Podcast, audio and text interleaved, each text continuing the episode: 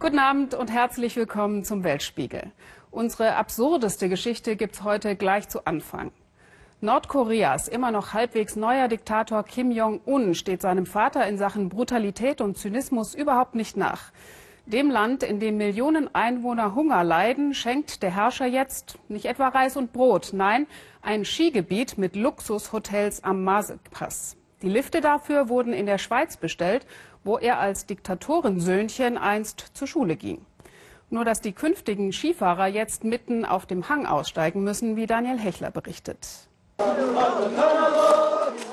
Schaufeln, schleppen und singen für das Prestigeprojekt des obersten Führers. 8000 Soldaten im Großeinsatz mit primitivem Werkzeug und viel Pathos.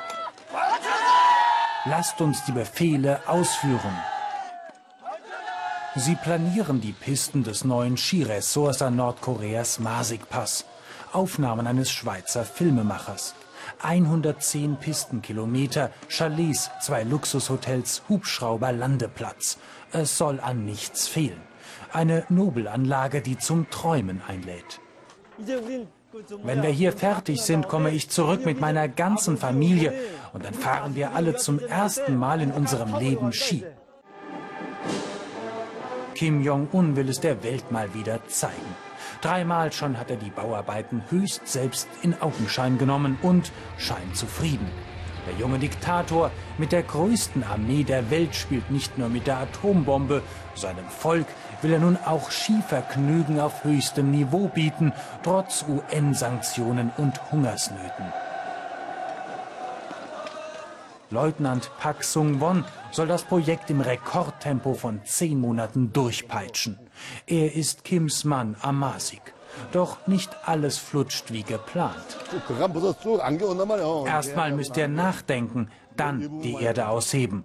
Es macht wenig Sinn, erst zu graben und anschließend zu denken.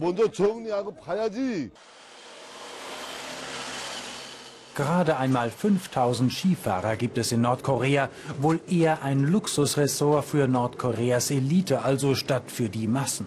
Das aber hält der Leutnant für eine bösartige Unterstellung.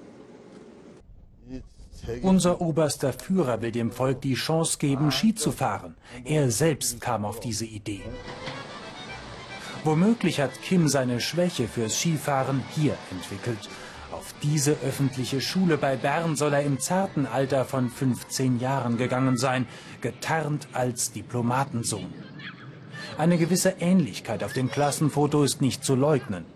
Nur einem Mitschüler soll er seine wahre Identität anvertraut haben. Seine Leistungen mäßig, ebenso sein Schweizerdeutsch.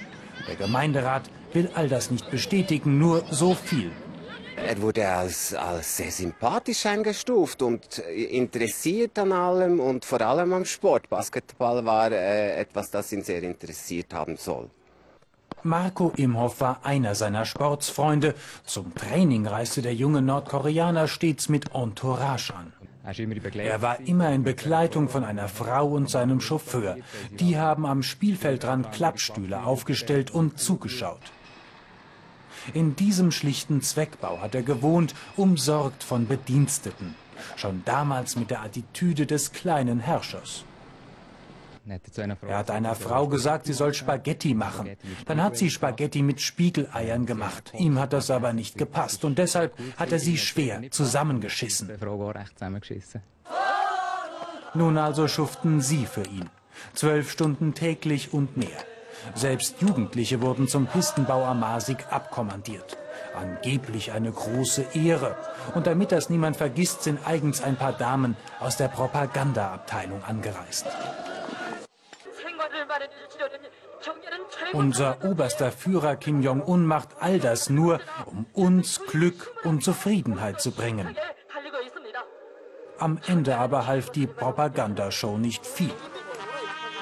Das Skigebiet sollte längst fertig sein, ist es aber nicht. Eine böse Enttäuschung. Schuld daran sind ausgerechnet die Eidgenossen. In dieser Fabrik in Flums nämlich orderte Kim den Skilift für sein Luxusressort. Inhaber Roland Bartolet witterte das ganz große Geschäft. Immerhin ging es um knapp 25 Millionen Euro. Gewissensbisse hatte er keine. Ja, wir freuen uns über jede Anfrage, wo wir kriegen und äh, wir haben uns da auch äh, darum bemüht, dass wir da wirklich auch zum Zug kommen mit unseren modernen Anlagen. Doch daraus wurde nichts. Drei Tage vor der geplanten Auslieferung über den Umweg China stoppte die Schweizer Regierung den Deal. Es handelte sich bei dem Skilift um ein Luxusprodukt und Luxusgüter stehen nun mal auf der Liste der UN-Sanktionen. Das war ein Halterschlag, einerseits finanziell und andererseits natürlich auch von der ganzen Auslastung her, wo wir das natürlich wirklich sauber eingeplant haben. Auch Kims Führungsriege tobte. Der Lieferstopp sei ein schwerer Verstoß gegen die Menschenrechte. Auf diesen Abhängen sind keine Atombomben. Und dennoch können wir den Lift nicht einführen. Das macht mich verrückt. Die Schweiz ist doch ein neutrales Land mit ehrlichen Menschen. Ersatzweise musste schnell ein anderer Lift her, aus einem Skigebiet 200 Kilometer weiter nördlich. Das Manko, er ist zu kurz. Hauptsache aber, das Prestigeprojekt wird wenigstens zur Skisaison im Dezember noch fertig. Die Volksarmee kann Berge bewegen, notfalls auch den Ozean, wenn unser oberster Führer es befiehlt.